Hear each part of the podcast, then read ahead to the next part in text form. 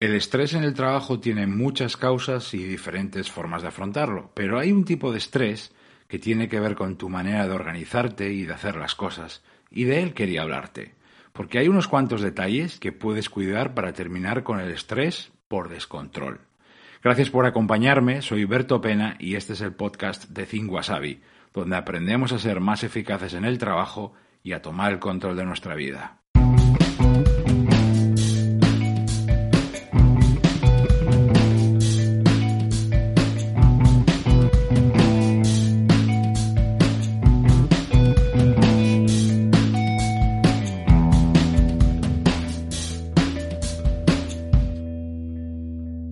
Más de una vez me has escuchado decir que tú eres lo que repites. Por eso los hábitos lo son todo. Te definen y deciden qué haces y lo que consigues, tu manera de organizarte y planificar, tu forma de encarar las tareas y de ponerte hasta terminarlas. Todo eso también define tu estado anímico, tu serenidad, tu capacidad para estar centrado y enfocada, o bien lo contrario, generar estrés, generar ansiedad. Así que la pieza clave para eliminar este tipo concreto de estrés es el control. Porque cuando tú controlas algo, lo conoces, lo dominas y deja de ser un problema, o bien te afecta menos. De todas formas, control es una palabra muy bonita, pero muchas veces no dice nada. Por eso vamos a aterrizar, como nos gusta a nosotros hacer las cosas. Vamos a ir al terreno práctico. A continuación voy a darte cinco acciones que puedes hacer perfectamente, si quieres naturalmente, y que me gustaría que las vieras las cinco como si fueran un equipo, porque cuando las aplicas de forma conjunta es cuando de, verdad notas los resultados, es cuando actúan en serio. La primera acción. Planifica, revisa, anticípate. Esto no es nada nuevo para ti, pero sin planificación, ni previsión, ni revisión, el estrés está casi asegurado porque no hay nada previsto, ni preparado, ni estudiado, ni pensado. Trabajas a tirones, según van llegando las cosas, los plazos te comen, y siempre llegas a todo, eh, a las fechas sobre todo, con los, por los pelos, con la lengua afuera. La base de un trabajo con menos estrés se construye con la planificación diaria, con una revisión semanal y un muy buen control de fechas. La segunda acción, refuerza la gestión de tus tareas.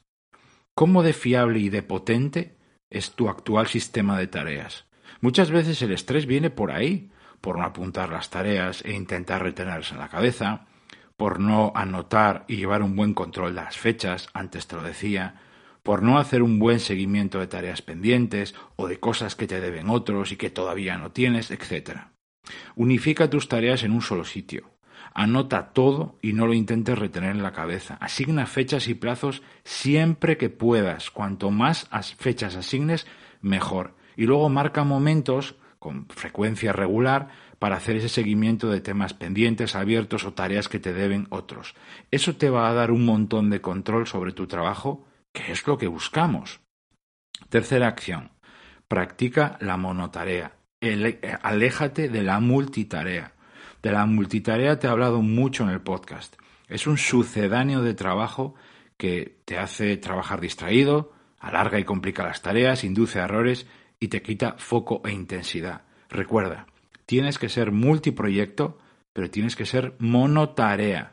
Cuando te centras en una sola cosa, no solo la haces antes y mejor, sino que la controlas y te agobias menos. Ahora, si te empeñas en atender varios frentes a la vez, te vas a agobiar. Normal, ¿no? Cuarta acción. Ojo con las falsas urgencias. Justo lo hablábamos en el episodio anterior del podcast. Cada vez hay más urgencias que en el fondo no lo son. Son solo imprevistos que analizamos mal o que malinterpretamos o que los demás nos cuelan. Las peticiones con prisas, el esto es súper urgente o el lo necesito para ayer, todo eso es terreno abonado para el estrés de manera innecesaria practicando la fórmula que te daba del haber, ¿te acuerdas, no? El episodio anterior, vas a poder distinguir mucho mejor entre imprevisto y urgencia y vas a trabajar con menos agobios, menos estrés. Y la quinta acción, una de mis favoritas. Concéntrate en terminar.